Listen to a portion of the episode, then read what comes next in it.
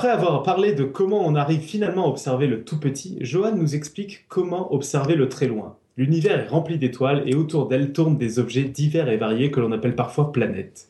Johan nous raconte comment on observe tout cela et surtout ce qu'on sait sur ce domaine infini. Si, si, j'ai le droit dans ce cas. Nous sommes le 27 janvier 2014 et vous êtes dans Podcast Science 160. Bienvenue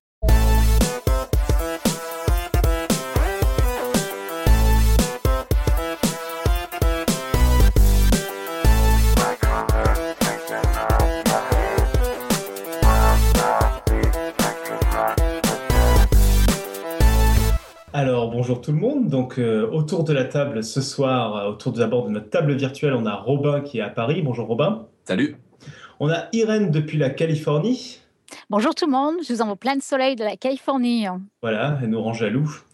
Et euh, Julie, la grande prêtresse des coulisses, qui est depuis bah, les coulisses. Et sinon, à Paris, autour Ah de oui. la table, la vraie, la physique, il y a Johan, notre invité. Bonjour Johan, Bonsoir. qui va nous parler d'exoplanètes. Et puis bah, moi, votre nouveau dictateur. euh. Donc au sommaire ce soir, le dossier sur les exoplanètes, un petit retour sur le départ du dictateur déchu de la semaine dernière, le pitch de la semaine prochaine, la côte, le retour sur tous vos merveilleux dons, les plugs, et puis c'est tout. Pour le reste, les retours sur le dossier tout, ce sera au prochain freestyle. Je propose que maintenant on passe euh, au gros de l'épisode, à savoir euh, le dossier sur l'espace avec Johan. Euh, bonsoir. Euh, donc aujourd'hui, je vais vous parler d'exoplanètes. C'est un mot qui est assez récent, mais c'est une question qui est assez ancienne. Depuis l'Antiquité, on parle de, ces questions de, plusieurs mondes. Et donc, je voulais commencer par deux citations, une de Platon, une d'Épicure, pour montrer, donc au IVe siècle avant Jésus-Christ, pour montrer que c'était des, des questions euh, qui, qui sont assez anciennes. Donc, la citation de Platon Afin donc que notre monde fût semblable en unité à l'animal parfait, l'animal parfait c'est l'homme, l'auteur n'en a fait ni deux ni un nombre infini, il n'est né que ce ciel unique et il n'en naîtra plus d'autre. Donc Platon qui est un défenseur de la thèse du- d'un monde unique, et Épicure qui dit Ce n'est pas seulement le nombre des atomes, c'est celui des mondes qui est infini dans l'univers. Il y a un nombre infini de mondes semblables aux nôtres et un nombre infini de mondes différents. Donc on voit que dès l'Antiquité, la question de la pluralité des mondes s'est activement débattue. Il y a des, des gens qui pensent qu'il n'y en a qu'un seul, que la Terre est unique, et d'autres qui pensent qu'il y a euh, une infinité de mondes, voire même une infinité de mondes différents. Bien sûr, il y a des questions sous-jacentes euh, derrière ce- ces histoires de mondes, d'une- de l'existence d'une autre forme de vie, semblable ou pas à la nôtre, qu'on évoquera un petit peu à la fin du dossier. C'est une question assez intéressante dès qu'on parle d'exoplanètes.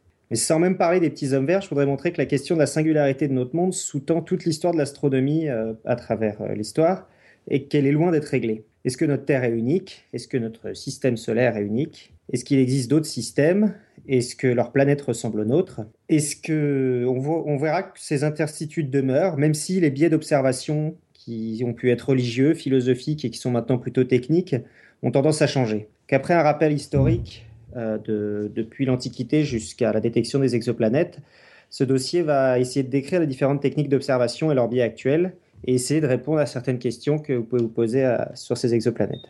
En fait, ce que tu dis, c'est qu'on observe des exoplanètes depuis un sacré moment, mais que pas toujours pour les mêmes raisons au cours de l'histoire. Non, on observe des, exoplanètes, on observe d'autres mondes depuis assez longtemps. On a découvert qu'il y avait d'autres planètes dans notre système solaire depuis assez longtemps. Mais ces exoplanètes, euh, on en a découvert depuis seulement une vingtaine d'années maintenant. Ce que je veux dire, c'est qu'il y a des, des biais d'observation qui, étaient, qui sont maintenant techniques et qui, et qui étaient avant plutôt religieux ou philosophiques, qui fait qu'on avait des idées préconçues sur ces mondes ou qu'on les observe d'une manière et qu'on ima- on, on plaque nos certitudes sur ces, ces mondes-là, qui fait que ça a biaisé la décou- la- l'avancée de cette découverte. D'accord. Voilà. Alors, un bref rappel d'astronomie. On va commencer euh, direct à Ptolémée. Donc, euh, durant dix siècles de l'Antiquité jusqu'à la Renaissance, en fait, c'est le système de Ptolémée qui domine l'astronomie. Donc, le système de Ptolémée, c'est un système euh, qu'on dit euh, géocentrique, avec donc géo, donc le- la, la Terre au milieu du, du système, et tout tourne autour du- de la Terre. Donc, euh, le Soleil tourne autour de la Terre. Les autres planètes, Mars, Vénus, Jupiter, qui sont déjà connus à ce moment-là, tournent aussi autour de la Terre. Et même les autres étoiles, en fait, tournent toutes sur une même sphère qui est située à une distance assez loin. Et donc, elles tournent toutes sur une même sphère. Du coup, par sa position, la Terre se retrouve assez unique au sein du système solaire, mais aussi au sein de l'univers. La Terre est le centre de l'univers. Puis arrive Copernic à la Renaissance, qui met le Soleil au centre de notre système. Donc c'est ce qu'on appelle un système héliocentrique. Il permet ainsi de réaliser que les autres planètes qu'on avait déjà trouvées, donc euh, je rappelle Mars, Vénus, Jupiter, sont des, planètes comme les autres. On est une planète comme les autres et que du coup, euh, du coup bah, Vénus euh, et Mars et Jupiter sont des terres comme les autres. Donc à partir de ce moment, on perd l'unicité. On peut aller jusqu'à imaginer qu'il puisse y avoir il puisse y avoir d'autres systèmes solaires comme le nôtre. Mais ça, c'est pas encore fait autour des autres étoiles. Ça, ça va venir un petit peu après. Donc là, je vais venir au, fait, euh, ce que je vous parlais tout à l'heure des biais religieux et philosophiques. Qu'est-ce qui fait que cette théorie a eu du mal à passer? C'était euh, pas forcément en fait par des biais instrumentaux, plus que des biais métaphysiques. Parce qu'on a toujours tendance à dire, oui, euh, la théorie copernicienne était plus plus simple et plus logique, expliquait mieux ce qu'on voyait, donc elle marchait. C'était pas, c'est pas forcément vrai ça en fait. En l'état des observations, les deux systèmes explique quasiment aussi bien, ou plutôt quasiment aussi mal, ce qu'on voit dans, l'espace. D'un côté, il y a Copernic qui connaissait pas exactement les ellipses. Donc les ellipses, je, rappelle que les planètes tournent autour du Soleil avec des formes elliptiques, plus que vraiment circulaires. Qui sont des sortes de cercles aplatis. Voilà. Une ellipse, c'est un cercle qui a mal tourné. C'est ça. Et, donc, comme il ne connaissait pas les ellipses, il y avait une légère différence avec ce qu'on observait vraiment dans le ciel par rapport à ce qu'il décrivait vraiment avec son modèle. D'un autre côté, si vous essayez de décrire un mouvement, euh, donc euh, vous imaginez que vous avez plusieurs planètes qui tournent autour du, Soleil, nous aussi on tourne autour du Soleil, et vous observez le mouvement d'une autre planète, du coup ça ne colle pas exactement avec un mouvement de la planète qui tourne autour de vous. Du coup, il y avait certaines fois des, moments où vous avez l'impression que Mars, par exemple, repartait en arrière dans le ciel. Elle allait jusqu'au bout d'une course, elle repartait en arrière, elle faisait une petite boucle et elle repartait dans l'autre sens. Donc ça, ces, problèmes-là, en fait, ont été résolus dans le problème de, Ptolémée par euh, ce qu'on appelle des épicycles. C'est un peu comme un spirographe, en fait. C'est-à-dire que vous avez des cercles qui se font dans le sens contraire sur un autre cercle et ainsi de suite pour tous les, les, choses comme ça. Et donc, en fait, ça, a fait qu'au bout d'un moment, le, système est devenu assez compliqué parce qu'il y avait des, on essayait en fait d'expliquer euh, toutes les bizarreries qu'on voyait dans le système solaire avec juste des cercles qui tournaient tous autour du Soleil ou autour de cercles qui tournaient du Soleil. Donc il y avait des cercles avec à l'intérieur d'autres cercles, avec à l'intérieur d'autres cercles. Euh, je ne suis pas sûr pour le, le, troisième euh, implication, pas la, troisième inclusion, mais effectivement il y avait des cercles qui tournaient dans des cercles. Et donc en fait finalement un des arguments que, que Copernic dit pour euh, faire accepter son système, c'est un argument lui aussi euh, philosophique. C'est trop compliqué. Dieu a pas pu faire ça comme ça. Il y a une citation que j'ai trouvée donc de Copernic des révolutions des orbes célestes, donc il a écrit en 1530, et l'on peut comparer l'œuvre, donc l'œuvre des astronomes adeptes de Ptolémée, à celle d'un homme qui ayant rapporté de divers lieux des mains, des pieds, une tête et d'autres membres, très beaux en eux-mêmes, mais non point formés en fonction d'un seul corps et ne se correspondant aucunement, les réunirait pour en former un monstre plutôt qu'un homme. En fait, Copernic là nous parle du monstre de Frankenstein et nous dit si on réunit des trucs très beaux comme ça et qu'on les colle et qu'on met des cercles partout, donc il y a la forme parfaite, le cercle, etc., à la fin, ça fait un truc qui est quand même assez moche et qui colle pas avec l'idée qu'on se ferait de la perfection de l'univers. Et Copernic, donc, reste assez respectueux de l'Église et sera jamais euh, inquiété de son vivant. On va sauter ensuite euh, Galilée, Tycho Brahe et Kepler. Je vais reparler après euh, d'eux parce qu'ils sont quand même importants dans le développement de l'astronomie. Et on va passer directement à Giordano Bruno, qu'il a dit des choses sur la pluralité des mondes et qu'en plus c'est quelqu'un d'assez euh, assez rigolo. Donc si Galilée et Copernic, ils ont assez joué avec le feu à l'église, Giordano Bruno, c'est quand même un des seuls astronomes à finir sur le bûcher. Pas tant finalement pour l'héliocentrisme ou pour euh, sa, théorie de la pluralité des mondes que pour le fait qu'il était athéiste, voire anticatholique, sa négation de la virginité de Marie ou sa proclamation que Jésus-Christ n'était pas Dieu mais un simple mage habile. Ah oui, donc euh, lui, il cherchait vraiment. Oui, j'ai des citations après qui, montrent que c'était quand même vraiment un, William Wallace de l'astronomie. Donc, euh, je ne recule point devant le trépas et mon cœur ne se soumettra à nul mortel. Je ne crains rien et je ne rétracte rien. Il n'y a rien à rétracter. Et je ne sais pas ce que j'aurai à rétracter. Vous éprouverez sans doute plus de crainte à rendre cette sentence que moi à la recevoir. Donc on voit qu'il a fini sur le bûcher, mais qu'il l'a vraiment bien cherché. Et donc il avait vraiment, c'est plus pour la première fois qu'il y avait vraiment une théorie d'autre monde, et qui dit donc en 1584, dans euh, l'infini, l'univers et les mondes, il est donc d'innombrables soleils et un nombre infini de terres tournant autour de ces soleils, à l'instar des sept terres, donc euh, sept terres qui sont la Terre, la Lune et les cinq planètes alors connues, Mercure, Vénus, Mars, Jupiter et Saturne, que nous voyons tourner autour du Soleil qui nous est proche. Et donc, on voit tout de suite qu'ici, là, il appelle en fait ces, cinq planètes qu'on connaît, il les appelle les cinq terres, et même la Lune d'ailleurs, il les appelle les cinq terres. Et donc là, il, veut tellement nier à la Terre son unicité que finalement, il va, dire qu'elles sont toutes pareilles, toutes les planètes sont pareilles. Donc là, c'est finalement le, biais, mais dans l'autre sens. Il veut tellement dire que la Terre n'est pas unique que la Lune est une Terre. Et finalement, donc on ne peut pas parler d'astronomie sans parler de, Newton, donc 1643-1727, donc il vient quand même euh, plus d'un siècle après. Il va faire définitivement euh, accepter la thèse de Copernic parce qu'il va proposer pour la première fois une théorie physique, donc un, modèle qui permet de calculer euh, avec de calculer physiquement la position, de prévoir en fait la position de ces planètes. Donc cette théorie, c'est la théorie de la gravitation universelle. Et cependant, oui, j'ai trouvé aussi une citation d'Isaac Newton sur la pluralité des mondes. Il garde un biais religieux important qui lui fait penser que tous les systèmes sont exactement identiques au nôtre, au Soleil. Et si les, donc ces citations d'Isaac Newton, et si les étoiles fixes sont les centres de systèmes semblables, ils seront alors tous construits selon le même concept et sujets à la dénomination de l'un. Donc l'un étant Dieu. Et donc pour lui, en fait, peut-être qu'il y a différents systèmes, mais ils sont tous construits exactement selon le même modèle il imagine en fait des systèmes solaires exactement pareils à différents endroits.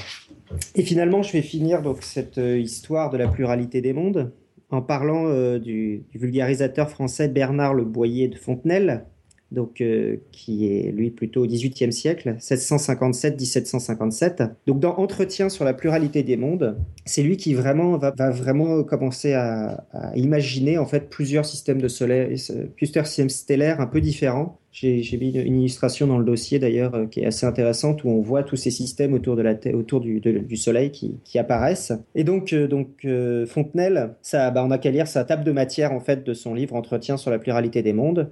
C'est donc premier, chaque chapitre de son livre est un soir. Donc premier soir, que la Terre est une planète qui tourne sur elle-même et autour du Soleil. Second soir, que la Lune est une Terre habitée. Troisième soir, particularité du monde de la Lune que les autres planètes sont habitées aussi. Donc là, on voit que euh, tous ces gens-là, finalement, ont, très bien accepté la pluralité des mondes. Vu que ça a été difficile de sortir la Terre du centre de, l'univers, mais maintenant que la Terre est sortie, il n'y a pas de raison que tout soit finalement tous pareil et qu'il y ait des, habitants sur tous ces... Et c'est une théorie assez bien acceptée, bah, comme vous voyez, donc euh, Fontenelle, euh, au XVIIIe siècle, dit qu'effectivement, il, y a des, il y a des planètes habitées comme la Lune est habitée. Ah, la Lune est habitée à l'époque, on croit en tout cas. Oui, c'est ça. Pardon. Au cas où. Ensuite, donc, on va passer donc, euh, de, Newton à 95, où là, il y a vraiment un développement de l'astro, ce qu'on appelle l'astrophysique, donc qui est l'art, en fait, on passe de l'astronomie à l'astrophysique. L'astronomie, c'est regarder et puis proposer un peu des modèles avec les mains. L'astrophysique, c'est vraiment Newton qui invente ça, c'est qu'on va commencer à, mettre des, des, équations et puis essayer de faire tourner comme tout ça et essayer de vraiment de, de deviner qu'est-ce qu'une étoile, qu'est-ce qu'une planète, comment ça marche, comment ça se crée, comment ça, ça, c'est l'astrophysique. Euh, donc, on va définir un peu mieux ce que c'est qu'une étoile et une planète. Une étoile, c'est quelque chose qui brûle du combustible dans l'espace par un processus de fusion. Pour qu'une étoile commence à brûler de l'hydrogène, il faut qu'elle soit assez chaude, qu'elle s'allume. Donc, il faut qu'elle soit assez dense, en fait, parce qu'on peut montrer que plus une planète, plus une étoile est dense, en fait, plus les atomes sont proches les uns des autres, et du coup, ça va faire une température assez importante pour qu'elle puisse s'allumer. Donc pour qu'elle soit vraiment dense, il faut que la force gravitationnelle soit assez importante pour pouvoir la densifier, donc il faut qu'elle soit assez grosse. Du coup, on a découvert par exemple que la limite pour qu'un objet gazeux soit une étoile est de 0,07 masse solaire. Si on est en dessous, eh ben, on est un peu comme Jupiter. On est une grosse boule de gaz éteinte. Si on est au-dessus, on est une étoile. Ce qui veut dire en fait que ça fait quand même euh, un bon paquet de fois moins gros que le Soleil pour déjà commencer à être allumé. Oui, donc quasiment un centième de masse solaire donc il y a des étoiles jusqu'à un centième, quasiment un centième, un cinquantième de masse solaire. Ouais. D'accord. Euh, donc il y a des, on en a découvert aussi qu'il y en avait des milliards dans notre galaxie, entre 100 et 400 milliards, et de, de masse et de luminosité différentes. Une planète maintenant. Donc une planète, ça a été assez difficile à définir et c'est encore assez difficile parce qu'on a vu par exemple que récemment euh, Pluton a été éjecté de, du système solaire. Donc, enfin, je dis ça ironiquement. Pluton est toujours là, c'est juste que. Un club de défense de Pluton en planète. D'ailleurs, il y a une anecdote marrante sur ça. C'est au Nouveau-Mexique. Le découvreur de Pluton habitait au Nouveau-Mexique et du coup, euh, le, euh, l'Assemblée du Nouveau-Mexique a fait voter une loi pour dire que Pluton était toujours une planète au Nouveau-Mexique. D'accord. Au Nouveau-Mexique, on n'a pas le droit de dire que c'est plus une planète. C'est ça. donc pourquoi? Parce qu'en fait, on a commencé à chercher des critères qui définissaient toutes les planètes, parce qu'on en a trouvé beaucoup. Et donc une planète, ça tourne autour d'une étoile et ça ne brûle pas de combustible. Premier élément qui peut se mettre en fusion, c'est le deutérium. Donc ça veut dire que si on arrive à une certaine masse, comme je l'ai expliqué tout à l'heure, d'un coup, la planète s'allume. Et donc on a dit, on a, on a fixé que pour une masse supérieure à 13 masses de Jupiter. Au-delà, c'était une, une planète. En dessous, c'était une planète, au-dessus, c'était plus une planète. Elles peuvent être gazeuses ou rocheuses, donc gazeuses comme euh, Jupiter, Uranus, rocheuses comme la Terre ou Vénus. Leur taille et leur atmosphère sont variables, comme on l'a vu dans le système solaire, et contrairement à ce que pensait Fontenelle, elles ne sont pas toutes habitées, et en fait, pour le moment, on pense même qu'il n'y en a aucune qui sont habitées. Du système solaire? Du système solaire, oui. On pense, on n'est pas sûr encore euh, que ce soit le cas? Euh, bah, Je vais y venir après, mais c'est vrai qu'il y a eu des sondes, il y a encore des sondes qui cherchent à découvrir, euh, par exemple, Curiosity, qui est en ce moment sur Mars. son objectif principal, c'est de vérifier qu'il n'y a pas eu de vie sur Mars et peut-être même qu'il y a encore des traces d'une vie cellulaire. Et pareil aussi pour Titan, il y a des gens qui pensent qu'il y a des océans d'hélium et donc pourquoi pas, il pourrait y avoir de la vie.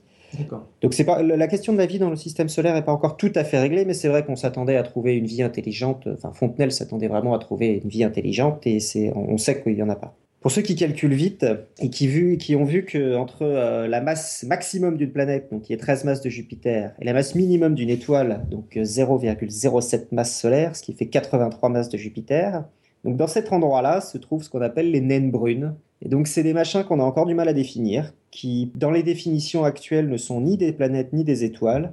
Ça sera en quelque sorte des étoiles euh, avortées, des étoiles qui ne se sont pas allumées. On a trouvé quelques-unes, mais on s'attendait à en trouver plus. En fait, on n'en a pas trouvé énormément, donc c'est encore une interrogation. Ça, Et vu qu'elles ne sont pas allumées, pourquoi, en dehors de la règle pure et simple 13 masses de Jupiter, pourquoi on refuse de dire que c'est des planètes?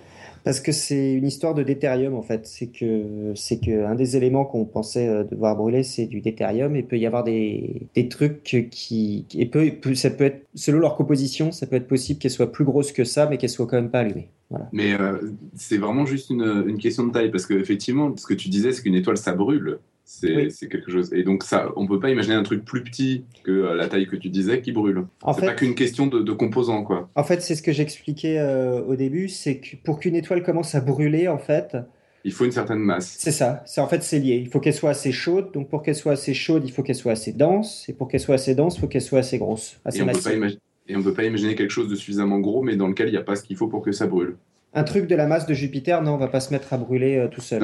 Non, ce que je veux dire, c'est un truc de la masse d'une étoile, mais euh, qui n'aurait pas euh, des trucs qui brûlent.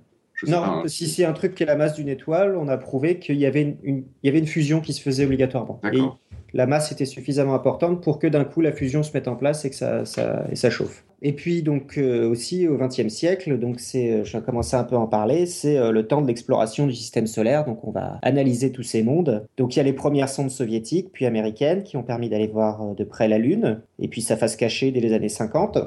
Puis dans les années 60, il y a Vénus, Mercure et Mars qui sont approchés. Dans les années 70, on va survoler les grandes planètes gazeuses, donc Jupiter et Saturne.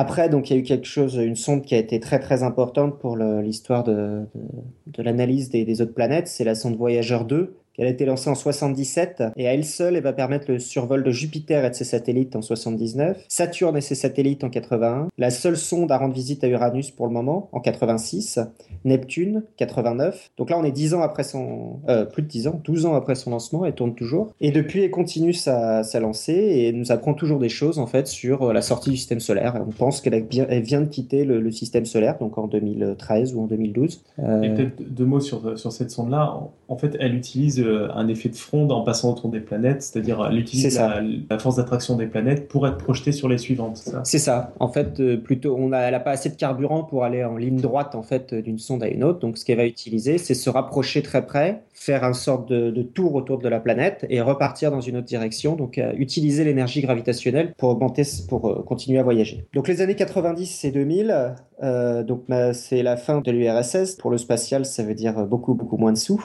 Mais il y a quand même eu des sondes qui ont permis euh, donc euh, une analyse plus fine des objets ayant le plus de chances d'abriter la vie. Donc on a eu par exemple trois rovers martiens depuis les années 2000. D'ailleurs, euh, je crois que 25 janvier hier, c'était les 10 ans de Opportunity, donc qui est un rover qui est arrivé il y a 10 ans pour une mission nominale de 90 jours. Donc on lui souhaite bon anniversaire. Et il y avait aussi un impacteur sur Titan qui est arrivé, la mission Huygens-Cassini, donc qui a permis de donner des photos de la surface de Titan. Et Curiosity, donc comme j'en parlais tout à l'heure, est toujours en train de continuer sa mission sur Mars. Et la sonde Rosetta est en train de, donc là on en a parlé pas mal récemment, est en train d'analyser les dernières grandes inconnues de nos systèmes solaires qui sont les comètes. Et donc on s'est fait à peu près à l'idée que notre planète était quand même assez utile, assez unique dans nos systèmes solaires et qu'il va aller pouvoir chercher ailleurs. Et donc en 95, il y a euh, Mayer Ekelos, donc de l'Observatoire de Genève, qui annonce la découverte de la première planète tournant autour d'une étoile de type solaire avec l'instrument Elodie, qui se trouve à l'Observatoire de Haute-Provence. Euh, elle a été trouvée autour de l'étoile 51 Pégasi, et elle s'appelle donc 51 Pégasi B. Donc euh, les astronomes, pour ça, sont assez originales, c'est-à-dire que si vous avez deux étoiles autour d'une étoile, autour d'une étoile qui s'appelle 51 euh, Pégasi, bah, elles vont s'appeler 51 Pégasi B et C. Après, s'il y en a une troisième, ça sera D, etc. Et euh, c'est illégal d'avoir un peu plus d'imagination pour les noms C'est assez. Il y a des gens qui essaient de donner, par exemple, une planète euh, que les gens appellent Osiris, et c'est assez mal vu dans la communauté parce qu'il n'y a forcément pas assez de, de, mots dans le vocabulaire pour nommer toutes les étoiles. C'est pour ça que les étoiles ont la plupart du temps des numéros. Et du coup, si tout le monde commence à donner des, des noms différents à toutes leurs étoiles, on va se retrouver avec 20 noms pour chaque étoile et plus personne va savoir de quoi il parle. Déjà, il y a déjà euh, facilement 3 ou 4 noms pour chaque étoile en fonction des gens qui les ont découvertes et qu'on a fini par découvrir que c'était les mêmes. Du coup, ils essaient de garder ça simple pour que ça soit compréhensible pour tout le monde. D'accord. Au début, et c'est là où c'est vraiment aussi quelque chose d'un biais, euh, mais vraiment personnel, ils se sont dit qu'ils s'étaient plantés, qu'ils vous avaient vu quelque chose de, de bizarre. Parce qu'en fait, cette planète, ils ont déduit de leurs calculs, donc j'expliquerai après comment ils ont fait euh, les méthodes de détection. Ça fait la moitié de la masse de Jupiter, donc quand même un gros machin. Hein. Euh, Jupiter, c'est environ 400 fois la Terre, donc ça fait 200 fois la masse de la Terre, mais situé à une distance d'un millième de la distance Jupiter-Soleil. Donc elle était mille fois plus près que Jupiter né du Soleil. C'était donc une énorme géante gazeuse qui était tellement proche de son étoile a fait le tour en 4 jours. Donc ils se sont dit on s'est planté, il n'y a rien d'équivalent dans notre système solaire, on a dû... Et finalement ils l'ont confirmé.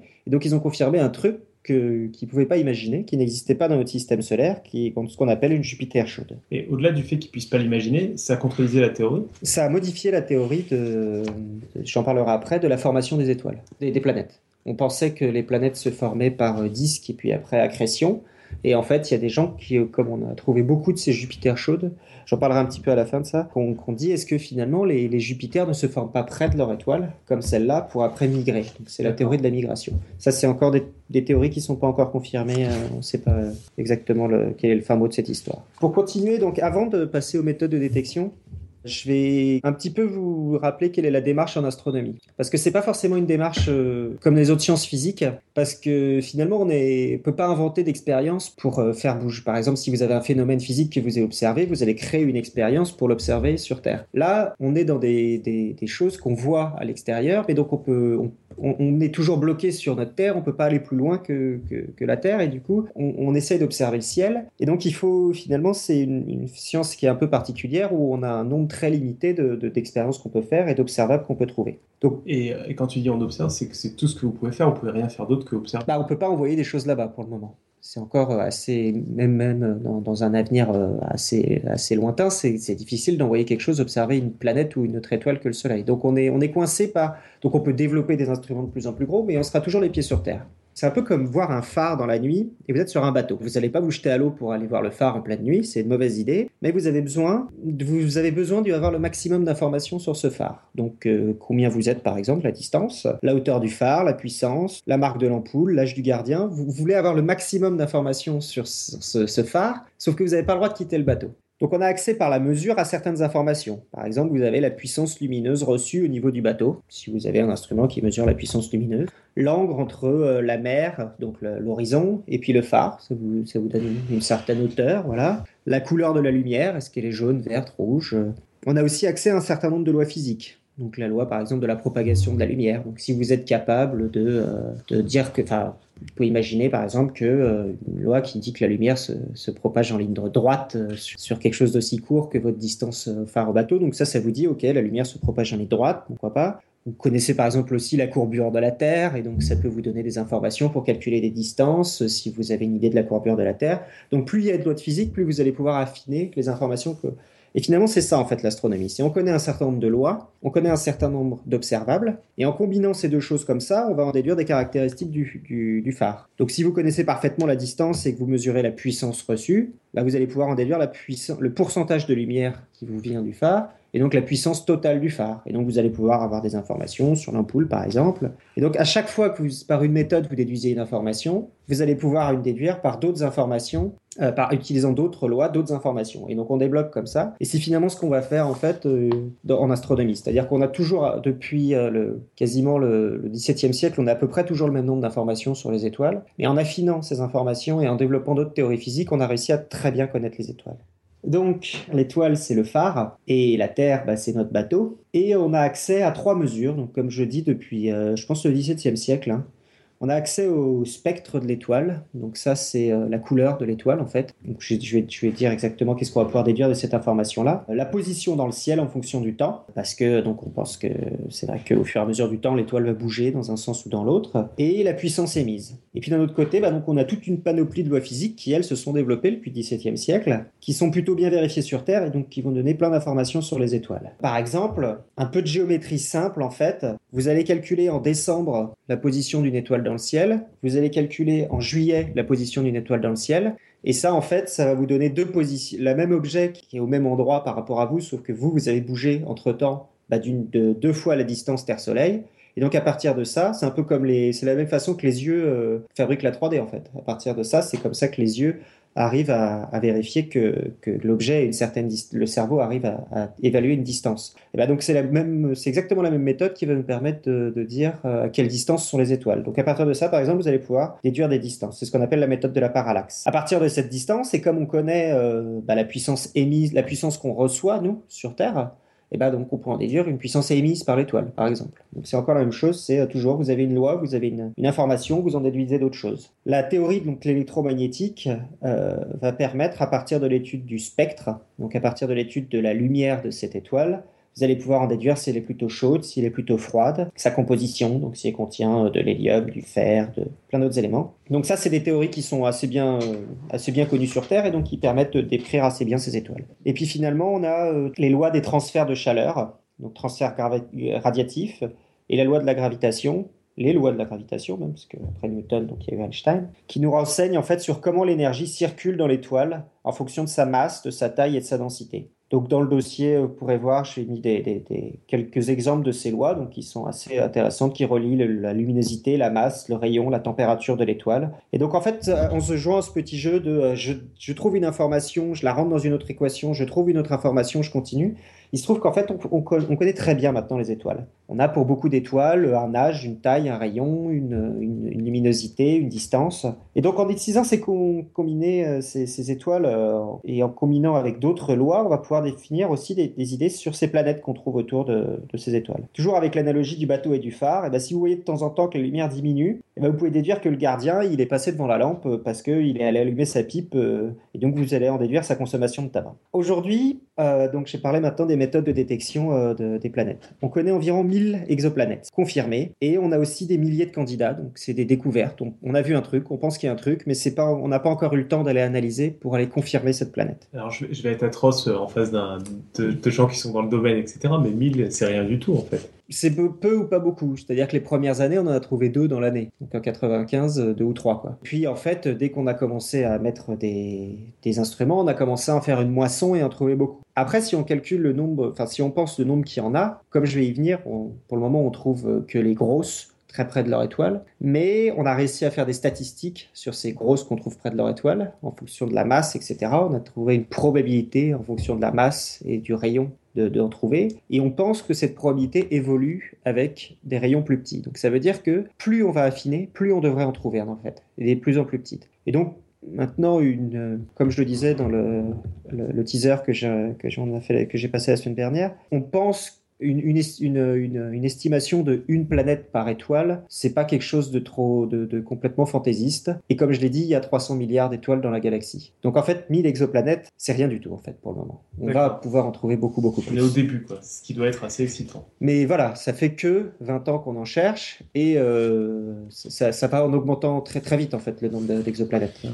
Il y a encore, encore 5-6 ans, on n'en avait que 300. Alors, la première méthode, donc là, je vais vous parler des différentes méthodes et des, biais, en fait, qu'elles impliquent. la première méthode qu'on utilise, c'est pas la première historique d'ailleurs, j'aurais peut-être dû les mettre dans l'ordre historique, mais bon. C'est celle qui est la plus simple à comprendre, qui, qui nécessite pas particulièrement de loi physique. Euh, c'est on va regarder la luminosité d'une étoile pendant un certain temps et on va chercher les baisses. C'est exactement comme je vous disais tout à l'heure, on va attendre que le, proprio du phare passe devant l'ampoule. Si elle baisse, ça veut dire qu'il y a quelque chose qui est passé devant. Assez simple comme théorie, effectivement. Pour confirmer cette planète, il faut quand même qu'on vérifie que euh, cette baisse est périodique. C'est-à-dire que ça arrive euh, tous les je sais pas combien de temps. Parce qu'en fait, on peut pas avoir une baisse qui soit, enfin, que ça varie sans que quelque chose soit passé devant.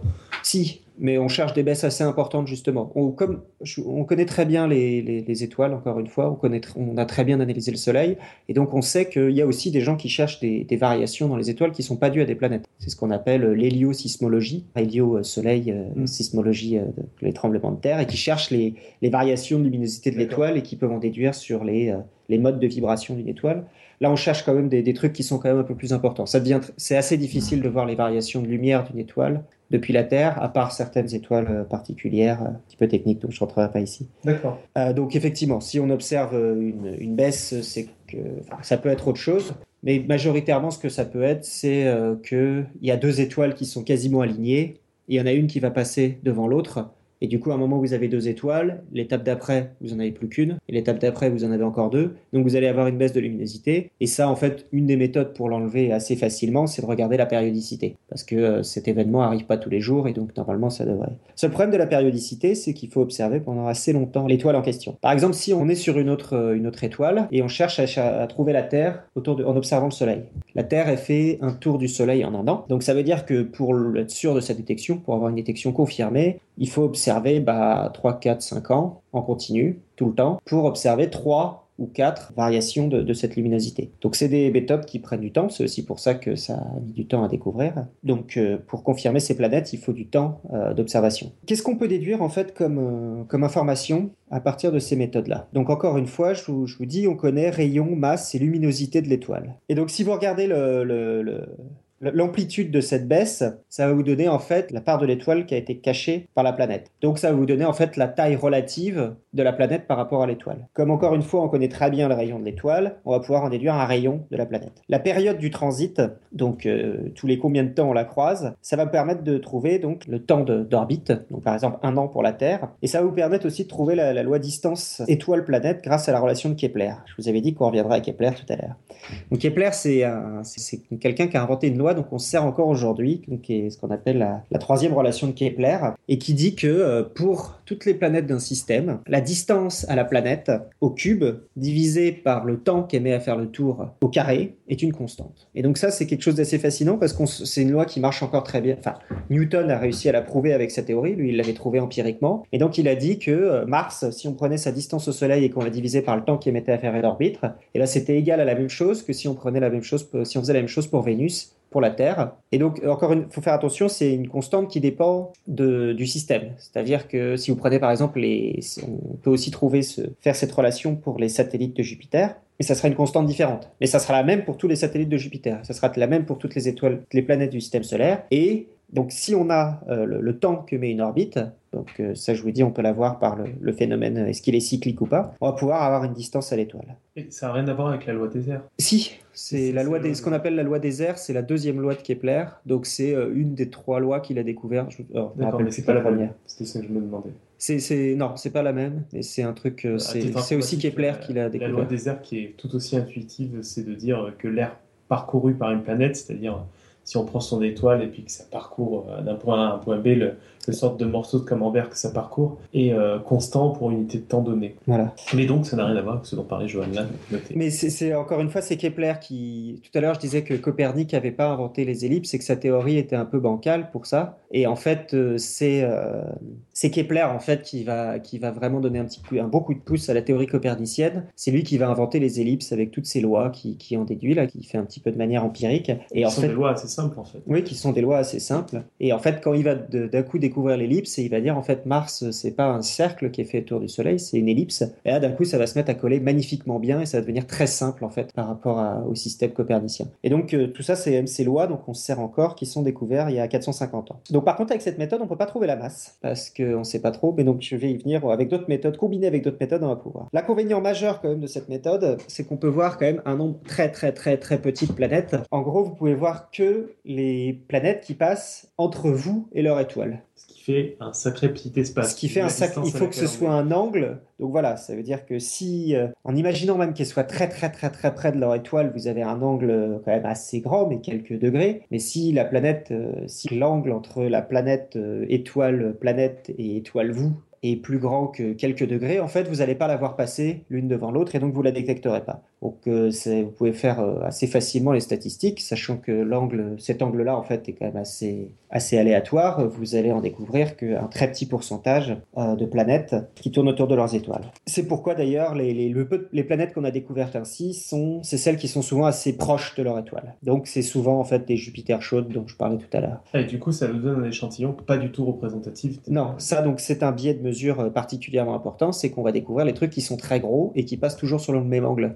On pourrait croire que l'univers est plat. Voilà, ça pourrait nous donner l'impression que, euh, que parce que on, parle du plan de l'écliptique, donc pour le, système solaire, toutes les planètes orbitent à peu près dans le même plan, et donc on pourrait croire qu'effectivement ce plan-là est un plan universel et que voilà, euh, c'est pas vrai. Donc euh, les, la, plus, toutes les, la plupart des systèmes solaires orbitent dans un plan, mais qui n'est pas le même. Chaque, étoile a son plan. Donc avec cette méthode-là des transits, on a trouvé 424 planètes pour le moment, donc dans 321 systèmes différents. Ah ça c'est vrai que j'ai oublié d'en parler, c'est qu'on a trouvé aussi pas mal de systèmes, donc j'y reviendrai à la fin, avec plusieurs planètes dedans. Il y a eu deux missions spatiales importantes pour ça. Euh, pourquoi spatiales? Parce qu'en fait tout simplement il faut un truc qui regarde en permanence une étoile, comme je vous l'ai dit, et donc c'est pratique pour ça de mettre un satellite. Euh, donc on a mis euh, Kepler et Corot, Corot qui était le satellite euh, français et Kepler qui était comme l'astronome, c'est pas hasard, qui a été lancé par la, NASA. Et donc ces satellites-là, je crois qu'ils ont observé au moins deux ou trois ans chaque, pendant deux ou trois ans un certain nombre d'étoiles sans bouger. Voilà, ils observaient en continu ce certain nombre d'étoiles. Et puis quand bah, le Soleil passait trop près, en fait, ils ont tourné et ils ont fait deux ou trois ans dans l'autre sens. Voilà. Donc ça veut dire qu'on peut pas détecter des trucs qui deux ou trois ans, ça veut dire qu'on n'a pas pu faire détection au-delà de 6-7 mois de, période. C'est ce qui est ce qui donc, par exemple, on n'aurait pas pu trouver la Terre, un, truc qui était à la distance de la Terre, mais euh, on, a quand même pu en, observer en fait euh, un paquet. Et en fait, on a aussi des milliers de candidats qui attendent une confirmation par une autre méthode. Euh, on n'est pas totalement sûr qu'il y ait, donc on préfère avoir une autre méthode qui les confirme. Et donc, il y a des milliers de candidats qui, attendent leur tour. Et c'est très pratique, en fait, ces deux missions-là, parce qu'on a pu commencer à faire plein de statistiques sur ces étoiles, sur ces planètes. Et ce que je vous disais, par exemple, tout à l'heure, que euh, plus elles sont petites, plus il y en a. Ça, c'est ce, genre de choses qui sont issues de la mission euh, Kepler et Corot. Quand tu dis qu'elles attendent une autre méthode, euh, c'est une, méthode, une autre méthode qu'on connaît ou c'est en attendant qu'on trouve d'autres C'est une autre méthode, je vais y venir. C'est la méthode qu'on trouve actuellement. voilà. Avec cette méthode, on a aussi trouvé la plus petite planète à ce jour. Donc c'est Kepler 64b, qui a un rayon de 0,3 rayon terrestre. Donc c'est quasiment le rayon de Mercure. Donc ça c'est quand même assez impressionnant, c'est quelque chose de vraiment tout petit.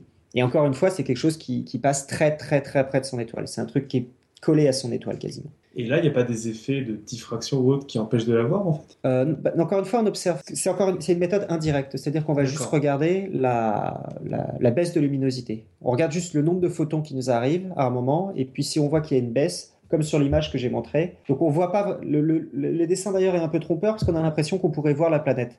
En fait, on ne voit pas la planète. C'est une méthode vraiment indirecte. D'accord. On sait qu'elle est là, mais on l'a jamais vue. On voit son effet sur, euh, sur l'étoile. On va voir un peu la foi. C'est ça. c'est pour ça qu'on doit les confirmer. C'est plutôt pratique. C'est bien d'avoir par deux méthodes différentes. Comme ça, ça permet d'être un peu sûr. Euh, voilà. ensuite, il y a les vitesses radiales. Et donc ça, c'est la méthode qui a trouvé le plus de planètes à jour. C'est encore une méthode indirecte. C'est-à-dire qu'on va pas voir la planète, mais on va aussi deviner son, son, effet. Donc c'est aussi cette méthode qu'on a trouvé la première, par exemple, l'exoplanète, donc celle dont je vous ai parlé tout à l'heure, 51 Pégasi B. Encore une fois, B, ça veut dire que c'est la première planète découverte autour de l'étoile 51 Pégasi. Comme tout à l'heure, Kepler 64b, c'était celle qui était découverte. C'était la 64e planète trouvée par Kepler, qui s'appelait donc Kepler 64b. Et elle va utiliser euh, l'effet Doppler.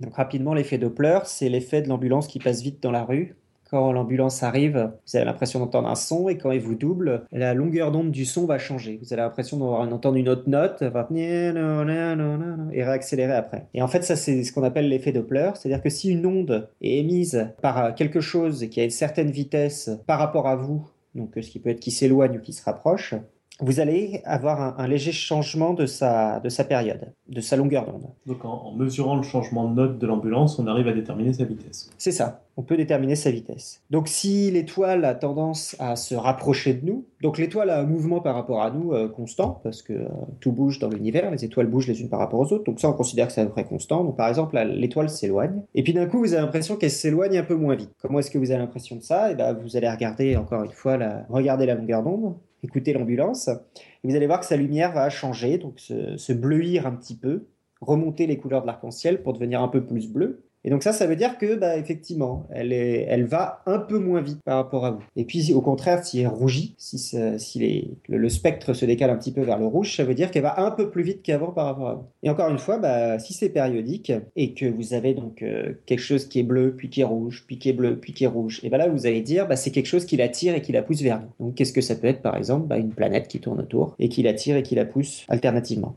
Donc, si c'est périodique, on a une planète. Qu'est-ce qu'on peut déduire Si on a l'amplitude du cycle, donc euh, à quel point elle est tirée, à quel point elle est poussée, on a en fait c'est l'importance de la perturbation gravitationnelle induite par la planète. Je vais répéter doucement l'importance de la perturbation gravitationnelle et donc ça, ça vous donne en fait directement la, masse de la planète. Vous allez voir comment est-ce que la, masse de l'étoile va être perturbée par la masse de la planète. Ça, ça, ça marche très bien quand il y a une planète autour d'une étoile, mais s'il y en a plusieurs, c'est une très bonne question. Après, en fait, c'est que si vous avez euh, plusieurs planètes, bah, vous allez voir en fait votre euh, votre étoile euh, qui, qui, fait du yo-yo en fait, enfin qui, qui, va bouger dans tous les sens, qui, qui va être euh, tiré et poussé dans tous les sens. Là en fait, ce qu'il va falloir utiliser, c'est un modèle en fait. Vous allez euh, informatiquement, vous allez poser cinq planètes par exemple, regardez ce que ça fait et en fait trouver le modèle qui colle le mieux à ce que vous voyez. Donc ça veut dire que vous allez avoir des, encore une fois, ça veut dire qu'elle va un petit peu vers vous, puis après un petit peu vers la gauche, un petit peu vers la droite, un peu moins vers vous. Donc vous allez avoir une étoile qui bouge dans tous les sens et du coup vous allez dire, et eh ben informatiquement, qui colle le mieux à ce qu'on voit, c'est 1, 2, 3, n planètes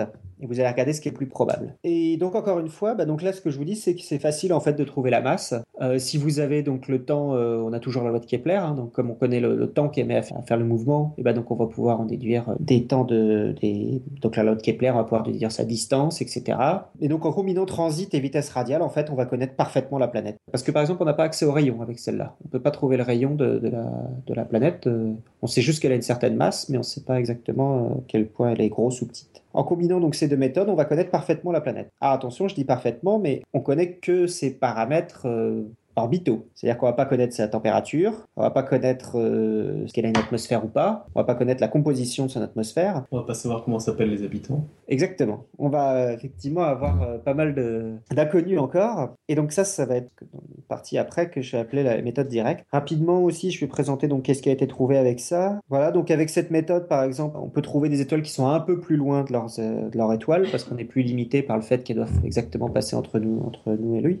Et on peut voir dans tous les plans et encore, j'ai mis ça, mais c'est pas exactement vrai parce que si la planète, ce que je vous ai dit, c'est que la vitesse, c'est la vitesse radiale, c'est-à-dire que vous allez voir que les changements de vitesse par rapport à vous. Donc, si la planète trouve dans un plan exactement perpendiculaire à la direction, vous allez faire bouger l'étoile, euh, changer la vitesse de l'étoile dans l'autre plan, et ça, vous allez pouvoir le voir. En gros, ça veut dire que si l'ambulance change de voie, mais qu'elle continue à accélérer de la même vitesse par rapport à vous, vous n'allez pas pouvoir le voir, l'entendre. Donc là, c'est la même chose. Donc, on a accès à, quand même beaucoup plus de, planètes. Donc ça, c'est quand même mieux par rapport à la vitesse des, des c'est la méthode, donc je l'ai qui a permis de trouver le plus de détections. Donc on en est à 539 planètes pour 405 systèmes différents. Et la plupart, en fait, ont été trouvés par euh, l'équipe de donc, euh, Mayor et Kellos, qui sont deux, deux, scientifiques euh, suisses qui sont très connus en fait en exoplanétologie actuelle, parce que c'est eux qui ont trouvé la première et qui, qui continuent à, en trouver un paquet. Donc ils sont à Genève, avec donc le premier instrument s'appelait Elodie et le suivant s'appelait Sophie. Autant les planètes, on n'a pas retenu des noms farfelus, autant les instruments c'est les noms des filles euh, des inventeurs. C'est ça.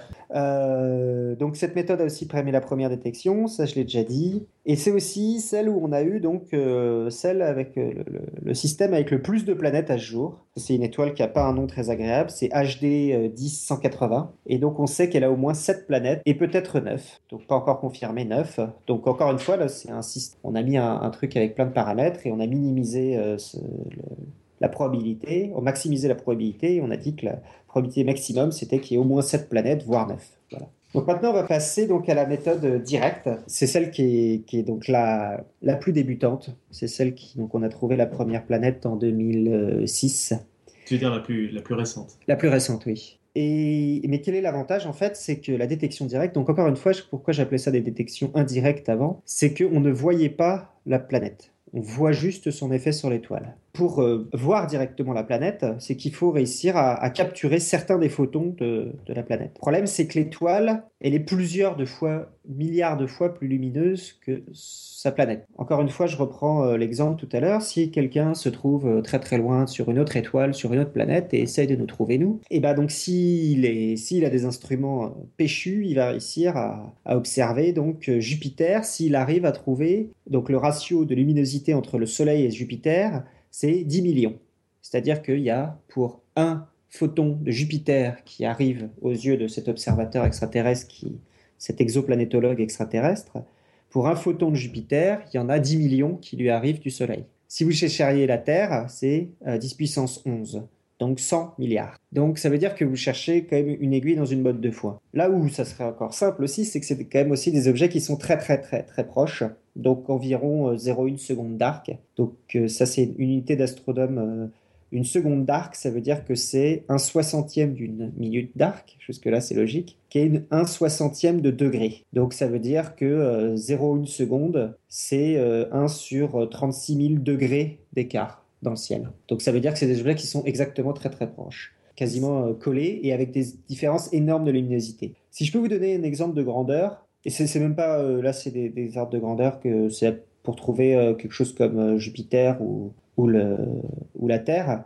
ça serait comme si vous essayiez d'observer une luciole à un mètre à côté du phare de Créache, donc en Bretagne, c'est le phare le, plus puissant d'Europe qui est sur l'île d'Ouessant, et vous essayez d'observer ça depuis Moscou. Sur la photo, là, je vous ai montré, c'est essayer d'observer euh, une allumette à côté d'un phare qui se trouvera en Californie, euh, et euh, que vous essayez de l'observer depuis Hawaï. Donc tout ça pour dire que c'est des choses qui sont, c'est chercher un peu une aiguille dans une botte de foin, et ce qui explique que c'est finalement la méthode la plus, qui paraît comme ça, la plus la plus simple. On va tout simplement essayer de la regarder, cette planète, et qui en fait en fait que c'est la méthode, une des méthodes les plus compliquées à faire techniquement. La méthode actuellement la plus en pointe pour faire donc ces, hauts contrastes, c'est d'utiliser des coronographes. Ça a été inventé euh, il, y a, maintenant quasiment 100 ans pour observer la couronne du Soleil en fait. On cachait le centre du Soleil et on observait euh, ce, qui, ce, passait tout près, donc euh, par exemple la couronne du Soleil. Et d'ailleurs vous avez des, je pourrais les mettre d'ailleurs en lien sur le dossier, vous avez une vidéo très marrante donc de l'inventeur du coronographe Bernard Liot en 1920 donc une vidéo en noir et blanc avec une voix de speaker qui nous explique que on voit les immenses amas de feu qui montent vers le ciel et redescendent. Et, c'est assez marrant d'écouter ça. C'est aussi ce qu'on observe pendant les éclipses totales. C'est ça. En fait, ce coronographe, c'est euh, créer une éclipse artificielle. En fait, les gens qui étudiaient le Soleil avant Bernard Liot, ils avaient une belle vie parce que euh, leur vie, c'était d'aller dans tous les pays du monde pour aller observer les éclipses, une par une, et en déduire euh, ce qu'ils pouvaient analyser de la couronne du Soleil. Et Bernard Liot, c'est un peu celui qui a cassé la baraque et qui a inventé un, instrument qui permettait de faire des éclipses à domicile. Donc, comme ça, les, les, gens qui faisaient du solaire, du solaire ont dû rester chez eux et ont pu, pu se faire payer des voyages avec nos impôts.